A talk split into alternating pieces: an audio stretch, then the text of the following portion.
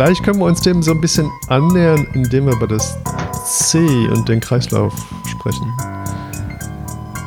Ja, klassisches äh, Streitthema. Du hast ja schon kurz gesagt, die Flüssigkeitstherapie äh, bei Patienten mit Verbrennungen. Ähm, da, da, hat man ja mal so gefühlt, gab es ja mal so eine Phase, wo wie, wie, im Polytrauma früher auch galt, viele große Zugänge, alle Hähne auf, alles was äh, reingeht bis in die Klinik ist gut. Ähm, da sind wir, glaube ich, ganz weit weg inzwischen davon, oder? Ja, total. Also es ist was ähm, äh, tatsächlich immer noch auch ein ähm, Problem ist, ähm, wo auch ähm, ich jetzt auch gar nicht sagen würde, dass man manchmal nicht auch auf den Zug ein wenig mit aufspringt, aber wo man sich einfach jederzeit hüten muss. Ähm, dass wir mal mit der, ähm, also früher gab es ähm, klassische Parkland-Formen, die glaube ich jeder, ähm, der im Rettungsdienst äh, tätig ist oder ähm, dahingehend schon mal mit Notfallversorgung mit von Verbrennungspatienten sich beschäftigt hat, ähm, letztendlich die einem irgendwie äh, gewahr ist mit äh, 4 Milliliter Flüssigkeit pro Kilogramm Körpergewicht pro Prozent verbrannter Körperoberfläche in den ersten 24 Stunden, äh, davon die Hälfte in den ersten 8 Stunden und die zweite Hälfte in den nächsten 16 Stunden.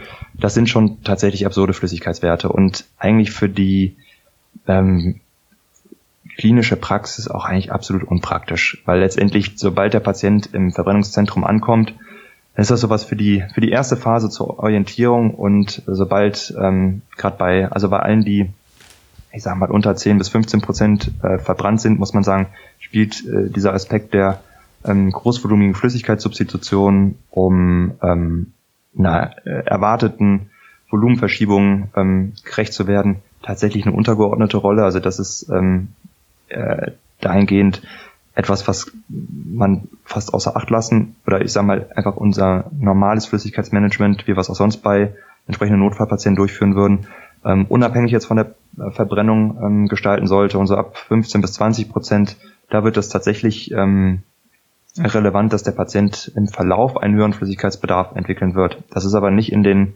ähm, ersten 10, 20, 30 Minuten nach der Verbrennung, sondern das kommt im Verlauf. Und letztendlich die äh, Formeln, ich glaube von der Parkland-Formel sind tatsächlich sehr viele ähm, mittlerweile abgerückt, weil es einfach zu ähm, bei den meisten Patienten zu einer Überinfusion von Lösungen führt mit auch nachgeordneten ähm, Problemen, sei es äh, die hydropische Dekompensation, das abdominelle Compartment, ähm, insgesamt die Verstärkung von Gewebsödemen, ähm, die äh, Verschlechterung der äh, ja, Gefäßpermeabilität. Ähm, das sind alles Dinge, die wir tatsächlich auch sehen ähm, und die auch manchmal trotz, ähm, ja, so wie wir meinen, bestmöglicher äh, oder bedarfsadaptierter Flüssigkeitssubstitution passieren können. Ähm, das ist einfach, ähm, ich sag mal, auch kein Allheilmittel, ähm, aber was, was glaube ich so als Faustformel einem äh, ja wenig Hilfestellung ähm, bietet, das quasi eigentlich nur ist geht in der präklinischen Versorgung eigentlich, ist es ja meistens so eine Stunde, je nachdem, wenn man weite Rettungszeiten zum Verbrennungszentrum hat, vielleicht mal zwei Stunden. Ähm, das ist aber, glaube ich, wird schon fast die Ausnahme sein. Ähm, ähm, da kann man sich eigentlich so orientieren mit, äh, liegt man jetzt mit, sag mal, 500 Milliliter die Stunde. Bei einem, der schon eine ehrliche Verbrennung, sagen wir mal, 25 Prozent hat, ähm, schon ganz gut. Das wäre dann quasi mit zwei Milliliter pro Kilogramm Körpergewicht pro Prozent verbrannte Körperoberfläche. Ähm, das wäre dann die Brook-Formel, die letztendlich so die allermeisten äh, Verbrennungszentren ähm, eigentlich verfolgen für die erste, ich sag mal, Grobeinschätzung des Flüssigkeitsbedarfs von Verbrannten. Aber da kann man sich so einigermaßen orientieren. Und wenn man jetzt so in den Bereich von wirklich über 50 Prozent ähm, äh, Verbrennung geht, dann ist das etwa in, in, den ersten Stunden immer ein Liter pro Stunde. Also das sind ähm, keine absurden Mengen, ähm, die nicht, äh, wenn man sich vorstellt, eine Stunde präklinische Versorgung, da ist die zweite Jono dann doch bei dem einen oder anderen schon zügig eingelaufen. Und das wäre schon vollkommen ausreichend, um das formelbasiert zu machen. Und sobald man halt im äh, Zentrum angekommen ist, wird danach ähm, ja eine bestmögliche bedarfsadaptierte Flüssigkeitssubstitution erfolgen. Bei allen, die mehr als 20 Prozent verbrannt sind, etablieren wir zum Beispiel ein ähm, erweitertes hämodynamisches Monitoring mittels PICO, um einfach so ein ähm, tatsächlich mit so wenig Flüssigkeit wie vertretbar ist, ähm, auch klarzukommen, aber natürlich äh, auch den hypovolämen Schock jetzt im Rahmen der Verbrennungskrankheit nicht außer Acht lassen wollen und dem entgegnen und orientieren uns da sehr stark an der Stundendiurese.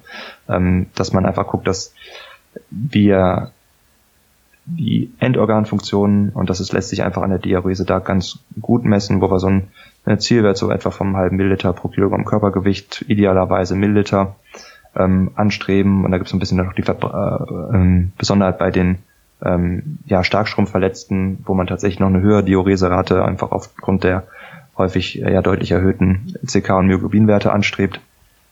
Aber das wären so die Aspekte, ähm, die tatsächlich ähm, ja sich ziemlich gewandelt haben in den letzten Jahrzehnten, muss man sagen. Ja, also ich fand es schon immer spannend. Wir haben ja viele intensivmedizinische Krankheitsbilder mit Kapillarleck-Syndrom, sei es jetzt Sepsis, sei es Patienten nach Herz-Lungen-Maschineneingriffen oder ganz viele andere. Und mir war jetzt kein anderes Krankheitsbild vor Augen, wo man jetzt regelhaft versucht, mit einer Formel bei diesen Patienten abzuschätzen, wie viel Flüssigkeit die brauchen, weil das ja individuell so extrem unterschiedlich ist bei all diesen Patienten, dass das vielleicht höchstens im Mittel stimmen kann, aber wahrscheinlich in der individuellen Therapie einzelner Patienten oft grob daneben liegt. Ne? Also überall äh, predigen wir, wir sollen äh, ähm, Goal-Directed äh, Therapy machen, wir sollen äh, verschiedene Parameter nutzen, die alle schwer zu evaluieren sind, weil Flüssigkeitstherapie einfach schwierig zu untersuchen ist. Ähm, aber mich hätte es jetzt wirklich sehr gewundert, wenn jetzt in einer Entität, wie jetzt der Verbrennung, einfach eine Formel das ganze Problem gelöst hätte. Das wär, dann hätten wir uns für alles andere auch eine Formel suchen können. Und ähm, also das, das ist wahrscheinlich einfach, ähm, sagen wir mal, war wahrscheinlich damals ein, ein Behelf. Ich meine, die Parkland-Formel ist ja uralt, ja, das weiß ich gar nicht, aus den 70ern oder so. Es geht ja auf Versuche zurück, wo man irgendwie, ähm, ich mal, habe ich mal gelesen, als sowas noch ethisch möglich war, wo man einfach Hunde äh, aktiv äh, verbrannt hat äh, im Labor und geschaut hat, wie der Flüssigkeitsbedarf war. Das kann man sich ja heutzutage nicht mehr vorstellen, ne? mit, mit irgendwelchen äh, ähm, Brandbeschleuniger getränkten Wattetupfern. Ja? Also wirklich, also es, ist, spannend und erschreckend, das mal zu lesen.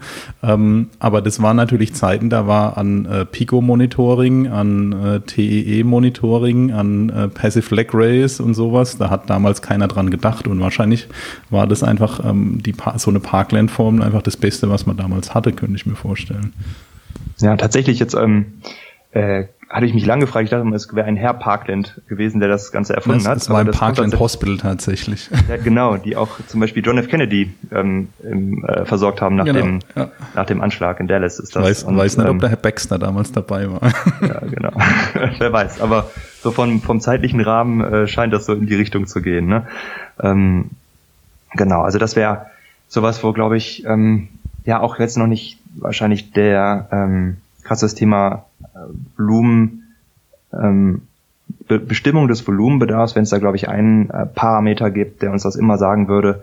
Ich glaube, da könnte man ähm, sich dann danach mit zur Ruhe setzen. Das ist, glaube ich, etwas, was einfach multimodal ist und das ist da auch nicht anders. Letztendlich hat man ähm, vielleicht ein klein bisschen noch als Abgrenzung zu dem ähm, zum Sepsispatienten oder zu dem Patienten, den wir sonst kennen, wo einfach oder jemand mit einer ausgedehnten Pankreatitis oder ähnlich, wo einfach viel Flüssigkeitsverschiebungen haben, hat man ja in der Verbrennungsmedizin nochmal die Besonderheit, dass man natürlich den Flüssigkeitsverlust nach außen über die Wunden, sei es auch wenn die mit ähm, temporären Hautersatzmaterialien abgedeckt sind, ähm, die kann man tatsächlich nicht unterschätzen. Das sind ähm, ich sag mal, die Patienten sind wie Michelin-Männchen ähm, eingepackt in äh, Ganzkörperverbänden und das sind tatsächlich, läuft teilweise Flüssigkeit so hinaus, ähm, dass wir uns versuchen, damit so eine grobe Orientierung zu haben, die Patienten auch tatsächlich täglich wiegen, ähm, insbesondere in der ersten, in der frühen Phase, ähm, um so ein klein bisschen auch, ich sag mal, Anhalt über die Flüssigkeitsbilanz zu kriegen, weil das, ähm,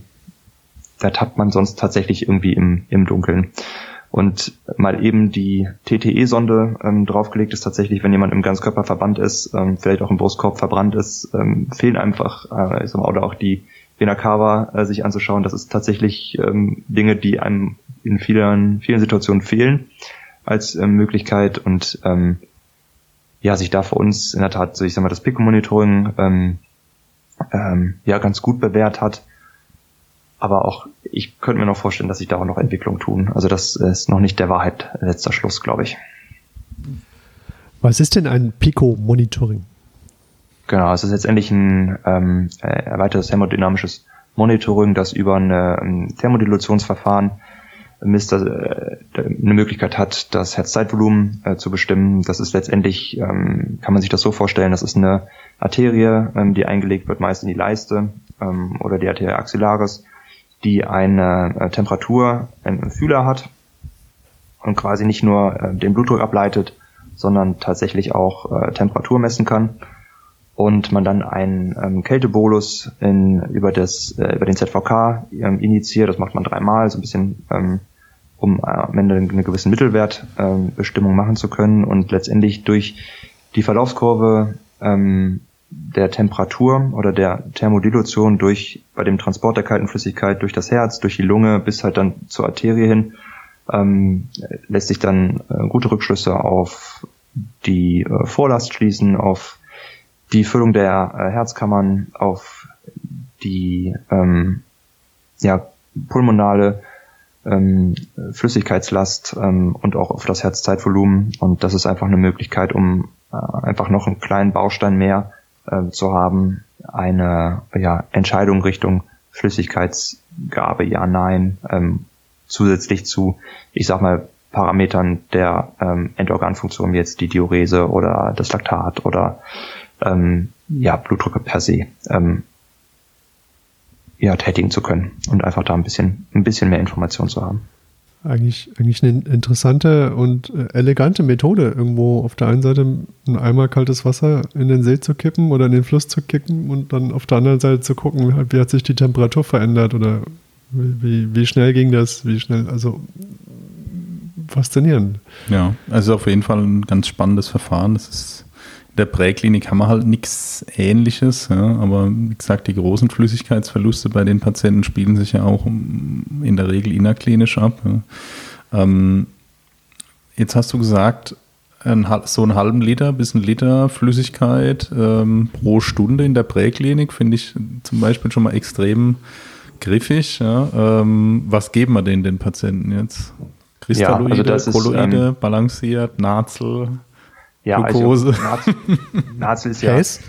Ähm, also tatsächlich einfach äh, kristalline Infusionslösung ist, ähm, gibt den Gedanken, dass in den ersten ja acht bis zwölf Stunden nach der Verbrennung ähm, mit der ja ja doch häufig äh, schweren Schrankenstörung ähm, kolloidale Infusionslösungen tatsächlich Ödembildung auch verstärken können. Ähm, an sich werden äh, Kolloide, das ist jetzt weniger hell, sondern stattdessen tatsächlich das Albumin bei uns bei den äh, verbrannten Patienten, die halt über die Wunden nicht nur reine Flüssigkeit verlieren, sondern einfach auch eiweißreiche ähm, Sekrete, äh, tatsächlich relativ viel Albumin substituiert. Das ist, ähm, glaube ich, einer der ähm, wenigen intensivmedizinischen Bereiche, wo man über Albumin viele Leute einer Meinung sind. Sonst ist das ja sowas, was ähm, Generationen und äh, auch ähm, äh, ja, die intensivmedizinische Welt in verschiedene Lager aufteilt, was sonst Albumin betrifft. Aber tatsächlich in der Verbrennungsmedizin ist das etwas, was ähm, ja in unseren Augen tatsächlich sehr ähm, einen großen Stellenwert hat und auch äh, sehr effektiv wirkt. Nur, äh, wie gesagt, für die Präklinik Crystalline-Infusionslösungen am besten gewärmt, einfach um ähm, möglichst ähm, dem Wärmeerhalt der Patienten ähm, ja eher zumindest so wenig wie möglich zu schaden, als ähm, jetzt, äh, wenn man es vermeiden kann, irgendwie Raumtemperatur oder ge ja, gekühlt sowieso nicht, das bitte nicht. Äh, aber idealerweise eine gewärmte ähm, Iono, steril oder äh, sonstige balancierte Elektrolytlösung wäre zu empfehlen. Ähm, Haze, wenn man es vermeiden kann, wäre es zu vermeiden. Letztendlich gilt auch da, äh, wenn ich, ähm, es kann sein, dass der Patient, der präklinischen erhebliches Kreislaufversagen hat, ähm, das wird meistens nicht durch die Verbrennung sein, das wäre ungewöhnlich. Das könnte eher durch eine Cyanid-Intoxikation sein oder halt, der ist irgendwo runtergesprungen, gefallen und blutet. Und wenn man jetzt tatsächlich die Kreislaufstabilisation sonst nicht erreicht und ähm, dann ähm, kann da durchaus noch eine Indikation für eine ähm, Häsgabe bestehen, um einfach ein bisschen mehr zirkulatorisches Volumen zu haben. Ich glaube, das wird auf Raritäten begrenzt sein. Hm. Mal so ganz praktisch, wenn wir denn jetzt irgendwie unseren halben Liter die Stunde geben wollen. Und äh, können wir den Zugang überall hinlegen, also gerade in Bezug auf verbrannte Haut? Ja, also grundsätzlich ist, ähm, wie wir auch eben so ein bisschen bei der äh, Ischerotomie waren, ähm, äh, wenn man in einer Grenzsituation ist und dem Patienten anderweitig nicht helfen kann, dann ist auch die verbrannte Haut kein Tabu. Und das ist bei uns auch nicht äh, anders. Letztendlich, wenn irgendwo in nicht verbrannter Haut die Anlage eines Gefäßzugangs möglich ist, ist das ähm, natürlich zu bevorzugen. Ähm, einfach da die äh, Katheter bei uns in der Klinik, wenn wir irgendwo anders noch Zugänge finden, ähm, ohnehin zügig entfernt werden. Wenn es überhaupt nicht anderweitig möglich ist, einen Gefäßzugang äh, zu etablieren, ist das überhaupt kein Thema, auch durch verbrannte Haut einzustechen. Das ist, ähm, bevor der Patient keine adäquate Analgesie, keine adäquate ähm, Flüssigkeitssubstitution oder ähnliches erhält, ist das absolut statthaft, das zu tun. Wo, wobei wir aber von verbrannter Haut, nicht von verkohlter Haut sprechen. Ne? Also bei verkohlter Haut, glaube ich, wird es tatsächlich schwierig sein. Oberflächliche sind, Gefäße sollten da eigentlich dann nicht mehr existieren. In der Regel ähm, alle Venen, die du noch findest, komplett äh, kauderisiert. Ja. Nee, genau, das dürfte eigentlich tatsächlich ein ähm, äh, ziemlich einzigartig sein, wenn das gut klappt. ich, ich wollte nur äh, das nur erwähnen, dass man nicht auf die Idee kommt, da zu suchen. Also nee, genau. So, so das, doof das ähm, klingt, aber. Genau, also ähm, denaturiertes Gewebe wird dann die Oberflächenblutgefäße mit einschließen. Das wird kein sicherer Zugang sein. Also tatsächlich äh, durch verbrannt oberflächliche Haut, das wird tatsächlich dann eher, glaube ich, im Bereich von dann der präklinischen ZVK-Anlage hm. ähm, sein, weil ich glaube, auch da wird es sonst schwierig sein, wen entsprechend zu treffen oder es muss schon wirklich ein, ähm, ja, ein äh, ja, Riesengefäß unter der Haut sein, um da ähm, einen sicheren Gefäßzugang zu etablieren. Ähm, ja, glaube ich, dass also in Notfall ist alles erlaubt, aber tatsächlich, wie du schon sagst, an verkohlter Haut, wo einfach die Gefäße nicht mehr da sind oder nicht mehr durchgängig, da macht das tatsächlich keinen Sinn und wird auch, kann eigentlich nicht zum Erfolg führen. Oh, und jetzt bist du ja so ein Fürsprecher für die vorgewärmte Infusion. Jetzt haben wir im Rettungsdienst immer mehr dieses Problem der Thermoschubladen, die Infusion überhaupt nicht mehr richtig aufwärmen, weil die fixiert sind von der Temperatur. Also die, die sind nicht wärmer als 20 Grad? Ja gut, weil, ähm, weil jetzt natürlich findige Kerlchen mal die ähm, Packungsbeilage oder die Fachinformation gelesen haben und gemerkt haben, dass das Lagern von Infusionen bei 36 Grad nicht den Herstellervorgaben entspricht. Das ist ja total spannend. Das hat einfach jahrzehntelang keine Sau interessiert, wenn man das mal so profan formulieren darf. Und jetzt kam irgendjemand auf die Idee, man darf ja das gar nicht so lagern, weil das ist ja so nicht getestet. Ja? Und das ist, also ich halte es für tatsächlich für einen Nachteil für die Patienten, dass diese Infusionen immer gewärmt sind, weil man sich jetzt Sorgen macht, dass irgendwelche Stoffe dort übertreten äh, vielleicht aus dem Kunststoff in die Infusionslösung. Ich, ich finde das ein Unding. Also hier werden ja. bauliche Maßnahmen vorgenommen in irgendwelchen Thermoschubladen, wo dann die Thermostate fixiert werden, dass ja, man es auch nicht mehr heißer drehen kann. Ja. Ja, anstatt dass man sich dann baulich Gedanken macht, wie man denn die Infusion wirklich auf die Temperatur heizen kann, die man genau. braucht und vielleicht auch ein Qualitätsmanagement in diesem Fall, wie und wann man diese Infusion zu wechseln oder zu tauschen hat, wenn man sie denn nicht verwendet. Also ich, ich Entschuldigung, jetzt kommt eine kleine Schimpftirade, aber ich finde, das ist so, so ein typisch deutsches, deutsches Problem, ja, in dieser äh, TÜV-Gutachterwelt, ja ähm, völlig am Ziel vorbei. Ich brauche eine warme Infusion und mit 15 oder 20 Grad kann ich nichts anfangen. Ja? Also dann, dann kann ich auch, also kann ich es auch lassen. Ja? Das, das, Problem beginnt mal wieder da, wo einer die Anleitung liest. Ja? Das war früher nie ein Problem, weil keiner die Anleitung gelesen ja, hat. Ja, ich, ich, ich, finde, ich finde das super. Ich, ich stehe auf Anleitung ich, und ich finde Regeln wichtig und sinnvoll, aber es gibt halt Punkte, wo man sich über Regeln und äh, Dinge hinwegsetzen muss, äh, und zwar mit Bedacht und mit Absicht und weil es Sinn macht. Ja. ja, oder man braucht vielleicht auch, ähm, also man, man darf, glaube ich, nicht nur, mm, ich sag mal, Möglichkeiten, die es vorher gab, wegnehmen, sondern man muss vielleicht auch Alternativen anbieten. Also ja. wir schauen zum Beispiel, wenn wir beschäftigen uns ja auch viel mit präklinischer Bluttransfusion und sind auf der Suche nach wie vor nach einem optimalen äh, Wärmesystem, weil das ist ja noch äh, schlimmer. Da kommen ja die ähm, Erythrozytenkonzentrate mit 4 Grad aus dem Kühlschrank, die wir in den Patienten geben. Und wir geben ja bei uns bis zu sechs Stück. Das ist schon relevant für das Temperaturmanagement. Und ähm, es gibt schon Systeme, um, ähm, um Flüssigkeiten zu wärmen, die, äh, sag mal, die Entwicklung schreitet fort. Ähm, man schafft im Moment so zwei bis maximal drei Liter so mit einer Akkufüllung, mit einem Gerät, was noch halbwegs handhabbar ist. Aber das wird ja besser werden in Zukunft und ähm, es kostet halt Geld. Ja, und es wird wieder keiner bezahlen wollen. Aber eigentlich braucht man aus meiner Sicht in der Präklinik eine Möglichkeit, ähm, warme Infusionslösungen und auch warmes Blut zu infundieren. Naja, wenn es Geld kostet, dann ist man wahrscheinlich wieder die Lösung, den Notarzt und den Rettungswagen nicht überall hinschicken. Ja, äh, ja möglicherweise. so, ja. Entschuldigung, jetzt sind wir schon wieder zehn sehr... Autos weniger, dafür Infusionswärmer. Ja. Genau, okay. ein, einen präklinischen Durchlauf erhitzen. genau. Genug aufgeregt. So, Marc, jetzt bist du wieder dran. Ah ja, und was ja, ich noch gut ich weiß finde, jetzt um nicht, wie ich da noch einsteigen soll. Also um, um, um, um nochmal in die Kerbe zu schlagen, gleich noch mal, mich nochmal weiter rauszulehnen. Ich finde es auch extrem gut, was du sagst, dass ein Notarzt auch ein ZVK legen sollen könnte. Also das ist aus meiner Sicht ein essentielles Skill, ähm, wenn, wenn wir so weit sind, dass wir Notfallsanitäter haben, die gut ausgebildet sind und ähm, die Patienten bis zu einem äh, gewissen Grad versorgen können, dann sollte auch ein Notarzt kommen, ähm, wenn, wenn der dazu alarmiert wird, der Skills äh, mitbringt, die vor Ort noch nicht verfügbar sind. Und da gehört eine zentrale äh, Katheteranlage in eine große Vene aus meiner Sicht absolut dazu, weil es einfach Situationen gibt, wo das sinnvoll ist. Aber könnt ihr das nicht alle? Äh, ja, es kommt darauf an, auf wen sich das ihr jetzt bezieht. Ja, vermutlich vielleicht, ja. Ähm, ja. Intrausher-Zugang ist wahrscheinlich auch noch was, wo man drüber sprechen ja, muss. Ist, also, da auch kann eine, sein, dass, ist eine gute Sache ähm, und das wird ja eher die Regel sein, ähm, ja, genau. denke ich. Das muss man sagen, da gibt es eigentlich, ähm, äh, wird es wahrscheinlich irgendeine ähm, Knochenzugangsmöglichkeit geben, die nicht verbrannt ist. Tatsächlich ist das ähm, vielleicht auch, wenn es mit dem ZVK nicht gelingen sollte oder man auch ähm, sagt, das möchte ich jetzt nicht, ähm, wäre das sicherlich eine gute Möglichkeit, um ähm, eine ähm, ja, den Erstangriff was, äh, einen, einen sicheren Gefäßzugang zu haben. Ja. Sehr gut. Ähm, haben wir noch was kreislauftechnisch von deiner Seite? Ich glaube, ansonsten, wie du schon, wie du schon gesagt hast, ich glaube, wenn es weitere Kreislaufprobleme gibt, muss man sich überlegen, ob jetzt die Verbrennung wirklich das Problem ist oder ob es vielleicht wirklich eine Traumafolge ist oder ob es eine Intoxikationsfolge ist.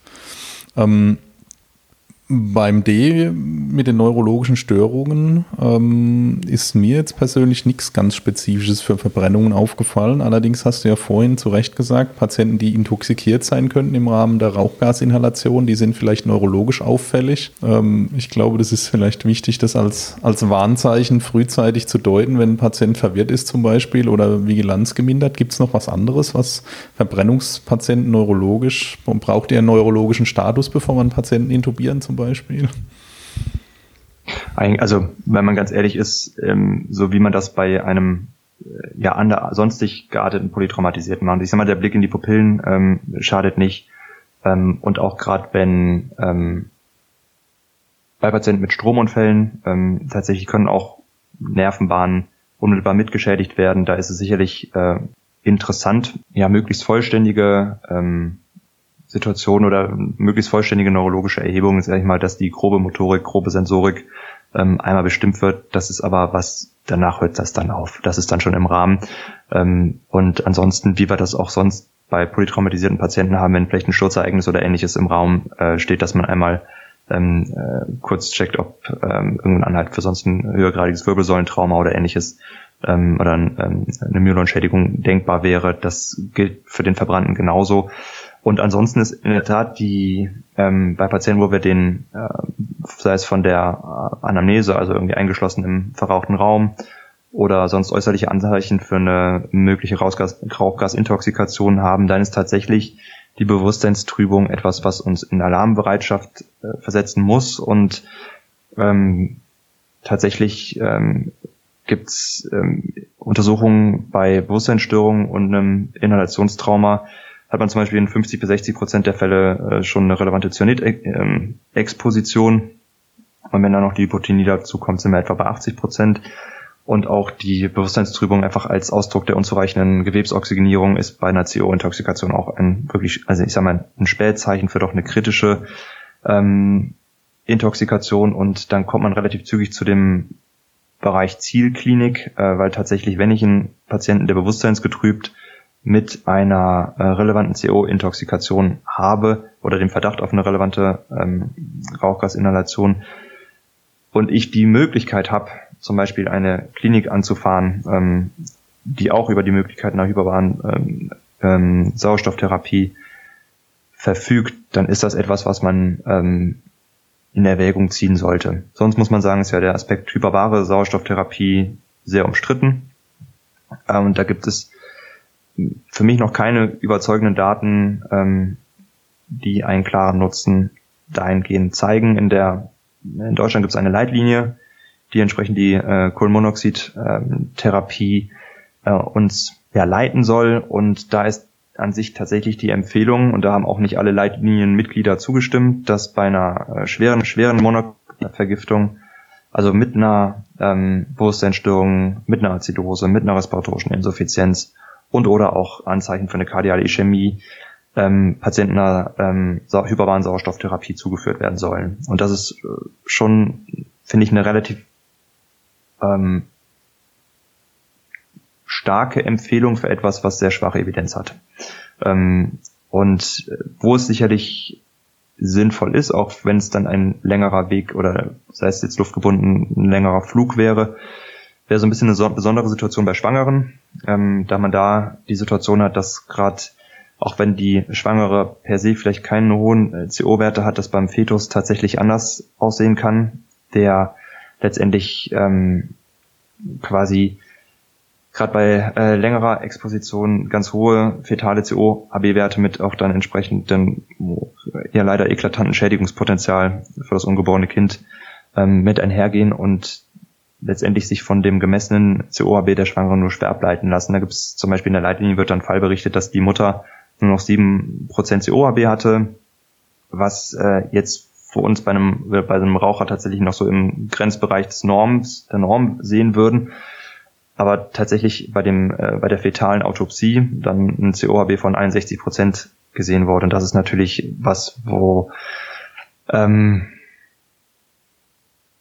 man ziemlich an die Grenzen kommt oder auch an äh, Bereiche kommt, was man irgendwie gut verantworten kann. In sich macht, finde ich, hyperbare Sauerstofftherapie von der rein pathophysiologischen Überlegungen im Rahmen einer CO-Intoxikation Sinn. Ich glaube, da liegen Probleme in der reinen Logistik dahinter. Ähm, und der tatsächlichen anderweitigen Versorgung, die in dieser Druckkammer stattfinden muss, wenn es jetzt nicht nur die isolierte äh, Kohlenmonoxidintoxikation ist. Aber ähm, darüber hinaus ist sonst Verbrennung mit Bewusstseinsstörung, ja, wenn jetzt wir keinen Anhalt für eine Inhalation haben, weil ich mal, ist, muss man an Inhalationstrauma denken, muss man an unzureichende Oxygenierung denken. Ähm, aber man darf auch, ich sag mal, Begleitverletzungen, die wir sonst bei allen anderen Notfallpatienten auch sehen, die zu neurologischen Veränderungen führen kann, nicht außer Acht lassen. Aber die Zielklinikwahl stelle ich mir bei so einer Patientin dann schwierig vor. Also ich brauche dann ein Verbrennungszentrum, was am besten überregionales Traumazentrum ist, eine Druckkammer hat und am besten noch Level 1 Perinatalzentrum. Genau. da wird es echt ähm, schwierig, dann allen, äh, ähm, allen äh, Sachen. Gibt es tatsächlich? Ja, ähm, in Hamburg wahrscheinlich. Oder so. Also zum Beispiel wäre die äh, Uniklinik Aachen wäre so ein Zentrum, ähm, wo man tatsächlich äh, alles vor Ort hat ähm, aber was, äh, ja, wo man, glaube ich, gut auch drüber äh, diskutieren kann oder auch Leute, die ähm, wo es auch viele Menschen geben wird, die anderer Meinung sind. Also dass quasi die Evidenz für hyperbare Sauerstofftherapie einfach tatsächlich unklar ist oder kein klaren, in den meisten Studien kein klarer Nutzen nachgewiesen wird. Ähm, ja, wo wir hoffentlich in einigen Jahren mehr wissen äh, zu. Ähm, oder sich vielleicht herausstellt, dass zwar vielleicht ähnlich wie auch bei der Rotorest-Therapie, das rein pathophysiologisch ein sehr sinnvolles Konzept ist, aber tatsächlich die äh, praktische Umsetzung oder die äh, Kollateralschäden, die damit einhergehen, ähm, äh, vielleicht dem dann potenziellen Nutzen auch überwiegen. Habt ihr den Rotorest-Patienten nichts gegen Übelkeit gegeben? die sind ja tatsächlich meistens, und das ist ja ein Problem der Rotorest-Therapie, dass äh, um die Rotation zu tolerieren, werden die meisten, meisten äh, Patienten tiefer sediert und dann läuft man den Problem einer ähm, ja, exzessiven Sedierung meistens hinterher. Was verzögertes Weaning, was Delir ähm, und sag ich mal alles, was an ähm, unerwünschten Nebenwirkungen einer Sedierungstherapie so ein bisschen einhergeht. Ist ein ist so unsere Hypothese, warum Rotorest-Therapie tatsächlich der Patientennutzen am Ende im, in der Summe ähm, nicht nachweisbar ist. Ich äh, entschuldige mich. Ich glaube, hier ist ja so, so ein bisschen ein Schmerz zu spüren. Das, das ist ja eigentlich irgendwie. Ja, das ist schon alles in Ordnung. Also wenn, äh, wenn man ähm, Nee, das, es ist ja, wie, ist ja wie du damals be beschrieben hast, das Verfahren ist ja schon, schon irgendwie sinnvoll, schlüssig und gut nachvollziehbar. Es ist halt schade, wenn dann nicht so das, das Ergebnis ähm, dann am Ende rauskommt, was, was man sich gerne so vorgestellt hätte. Ne? Ja, tatsächlich ist ja immer die, ähm, wie sich eine äh, ja, pathophysiologische Überlegung oder auch ein darauf beruhendes Therapiekonzept in die tatsächliche klinische Praxis ähm, übernehmen lässt. Und ähm, da kann man, gibt's, äh, glaube ich, in allen Bereichen der Medizin äh, tolle Ideen und tolle Überlegungen, ähm, die dann nur in der tatsächlichen Anwendung einfach ähm, auf ja nicht erwartete Probleme treffen, die dann deren Nutzen tatsächlich zügig relativ äh, ja relativieren. Und ich glaube, das ist bei der hyperbanen Sauerstofftherapie in der Tat auch der Fall. Sei es einmal die begrenzte Verfügbarkeit, sei es die fehlende Möglichkeit äh, außerhalb der CO ähm, ja eine, ähm, glaube ich, gleichwertige äh, Verbrennungserstversorgung durchzuführen. Und das ist die Erstfrühphase, in der äh, in meinen Augen eine Sauerstoff, hyperbare Sauerstofftherapie Sinn macht. Ähm, das ist in meinen Augen, glaube ich, kaum in Einklang zu bringen.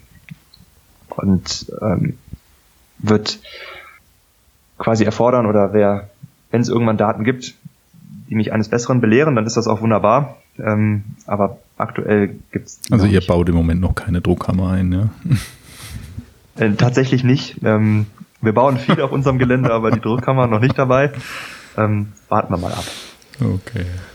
Gut, ich glaube, dann haben wir den neurologischen Teil recht gut erschlagen. Ähm, damit sind wir schon beim E und ähm, wir haben schon viel über Temperaturmanagement geredet, ähm, sowohl über das äh, Kühlen als auch über das Warmhalten. Ähm, was ja aber, glaube ich, noch ein ganz wesentlicher Punkt bei Verbrennungspatienten ist, ist ja ähm, Analgesie aus meiner Sicht. Ja, das ist ja extrem schmerzhaft, ähm, solche Verbrennungen die deutsche Leitlinie hat zumindest mal so orientierende Konzepte, was man so machen könnte, ähm, dass man WHO-Stufenschema fährt mit einem Nicht-Opioid-Analgetikum als Basis, dass man vielleicht bis kleiner 15 Prozent verbrannter Körperoberfläche ein Opioid benutzt und danach auf Ketanest und Midazolam, das ist ja, da habe ich mich schon gefreut, dass Ketanest und Midazolam wieder gemeinsam drinstehen, äh, dass man dann darauf ausweicht. Und ähm, da ist mir dann äh, äh, quasi vom Computer nahezu die Hutschnur gerissen, äh, dass man dann äh, aufschreibt ähm, in der Leitlinie, ähm, eine intramuskuläre Analgesie ist nicht empfohlen, weil der Wirkeintritt wahrscheinlich zu langsam ist. Also das ist aus meiner Sicht kompletter Quatsch äh, bei solchen Patienten. Ähm, was, was sagst du, was machen für Konzepte? Wirkt das nicht machen? in drei Wochen? Ja, ja, mindestens. Ja. Was, was denkst du, was ja, macht Sinn, analgetische Konzepte in der Präklinik für Verbrennungspatienten? Also tatsächlich würde ich als ähm, ähm, Notfallsanität und dann auch als Notarzt das nutzen, womit ich gute Erfahrung habe. Und das ist letztendlich ähm, lässt sich der Verbrennungsschmerz wie jede andere Form von Schmerz in der Frühphase behandeln und äh, sei das das äh, Opiat, was ich, womit ich gut äh, gute Erfahrung habe, sei es äh, Ketamin, mit dem ich eine gute Erfahrung habe, da ist tatsächlich ähm, wichtig ist, dass therapiert wird, ähm, weil tatsächlich äh, die äh, Patienten, die Verbrennung oder auch größerflächige Verbrennung ähm, am Ende überleben, ist immer so der Aspekt des Schmerzerlebens, ähm, wird als extremst belastend beschrieben. Und tatsächlich lässt sich auch ähm, messen, dass inadäquate Schmerztherapie, das ist noch nicht ganz klar warum, tatsächlich die Wundheilung, äh, die Verbrennungstherapie äh, verschlechtert. Ähm, und da ist, glaube ich, der Zusammenhang noch nicht ganz klar, aber einfach äh, ein Aspekt, es ist nicht nur Patientenkomfort, ist tatsächlich auch äh, relevant oder ähm, essentiell für den weiteren Verlauf. Und ähm, grundsätzlich sollte man in meinen Augen das nehmen, was man äh, gut nehmen kann. Wenn jetzt die Nase komplett verrußt ist, glaube ich, sind sonst intranasale Applikationen einfach unsicher, wie viel resorbiert wird. Das, glaube ich, könnte ich mir vorstellen als einfach vielleicht ein bisschen verbrennungsspezifische Limitation. Ähm, ansonsten einfach das, womit ich mich auskenne, womit ich mich wohlfühle und gerade bei größerflächigen ähm, Verbrennungen wäre es in meinen Augen auch nicht irrational, ähm, tatsächlich eine allgemeine Anästhesie durchzuführen, wenn eine ähm, doch hohe Schmerzbelastung da ist. Das ist ähm, gerade bei den größerflächigen Verbrennungen passiert das ohnehin in der Klinik spätestens. Ähm, das heißt nicht, dass ich äh, ja unter den einfach widrigeren Umständen, die wir in der Präklinik haben, das leichtfertig machen sollte, aber tatsächlich das auch eine Indikation darstellen kann. Und äh, was sich sonst, ich sag mal, im Verlauf der intensivmedizinischen Therapie oder der sich anschließenden ähm, Therapie von Verbrennungspatienten, was jetzt die Schmerzbehandlung ähm, betrifft, ist zum Beispiel ähm, Pregabalin oder Gabapentin ist sowas, was wir äh, relativ zügig auch mit eindosieren, ähm, um so eine gewisse neuropathische Schmerzkomponente mit abzudecken. Und ähm, das ist, was sonst auf der ähm, äh, ja im Schwerverbrandzentrum noch auf einen ähm, in aller Regel zukommt, aber für die Präklinik einfach das nehmen, womit ich vertraut bin, was ich sonst bei meinen, sei es äh, Frakturen oder sonstigen schmerzhaften Zuständen nehme. Ich glaube, mit einem ähm, äh, NSAID, das wird nicht reichen. Ähm, das ist auch das WHO-Stufenschema ist tatsächlich für diese Art von Schmerzen äh, nicht entwickelt worden und ist auch in meinen Augen da, finde ich, keine ähm, alternativlose Empfehlung in der Leitlinie, ähm, die ich glaube ich persönlich so jetzt nicht umsetzen oder ich mir kaum eine Situation vorstellen kann, wo ich die so umsetzen werde. Aber das ist ähm, ja einfach das, womit ich mich wohlfühle, womit ich vertraut bin. Ja, ich glaube, ich würde an der Stelle nochmal eine Lanze brechen wollen für die äh, initiale intramuskuläre Analgesie mit Ketamin bei Patienten, die äh, eine hohe Schmerzbelastung haben, die agitiert sind möglicherweise, äh, die vielleicht auch keine gute Venensituation haben. Ähm, äh, intramuskuläres Ketamin wirkt extrem schnell innerhalb von vielleicht ein, zwei Minuten, wenn ich das hochdosiert appliziere. Das hat einen sehr großen, großes äh, Sicherheits, äh, einen großen Sicherheitsbereich. Und ähm, ich muss sagen, bei mir persönlich ist das bei verbrühten Kindern das Standardanalgetikum IM zu beginnen ähm, und dann in Ruhe, wenn das Kind dissoziiert ist, einen Venenzugang zu suchen. Und es spricht aus meiner Sicht überhaupt nichts dagegen, das beim Erwachsenen genauso zu machen. Denn ähm, äh, alternativ dann einen Intraossärzugang zu bohren, um eine Analgesie durchzuführen. Ich, also sowas erleben wir ja leider immer wieder, aber ähm, ich, äh, also ist aus meiner Sicht nahezu ein Kunstfehler. Es wird zumindest regelhaft vorgeschlagen. Ja, das wird auch mir regelrecht vorgeschlagen. Ich konnte das manchmal schon gerade noch in letzter Minute abwenden, auch bei Kindern, aber manchmal war es auch schon zu spät. Ja. Aber das ist ja eine, eine zuverlässige Methode, einmal NRS von 10 her zu, äh, herbeizuführen, damit man dann weiß, was der Maximalschmerz ist, was dieser Patient haben kann. Das ähm, müssen wir, glaube ich, nicht wirklich ausprobieren. Aber ich finde, um, um dem Frank ein bisschen beizupflichten. Ich glaube, wenn man eine großflächige Verbrennung von Haut und Körperoberfläche hat, dann ist der Gedanke, glaube ich, ganz reizvoll, eine Out-of-Body-Experience mit Ketamin. Also im Sinne von einer vollständigen Dissoziation und vielleicht mal für die nächste Viertelstunde nicht da sein. Durchaus, ja. Und äh, ab, ab da kann man ja geordnet ja. weitermachen. Dann kann man sich um die Zugänge kümmern, die vielleicht schwierig sind. Dann kann man sich überlegen, ob man Narkose einleiten will. Also das, das beruhigt die ganze Situation. Und ähm, ich glaube, da würde ich dafür werben wollen, dass man diesen Patienten dann frühzeitig eine adäquate Analgesie angedeihen lässt. Was glaubst du, Marc? Was ist so dieser Hauptvorbehalt? Warum geben eigentlich alles und jeder viel lieber irgendwas über die Nase als in den Muskeln.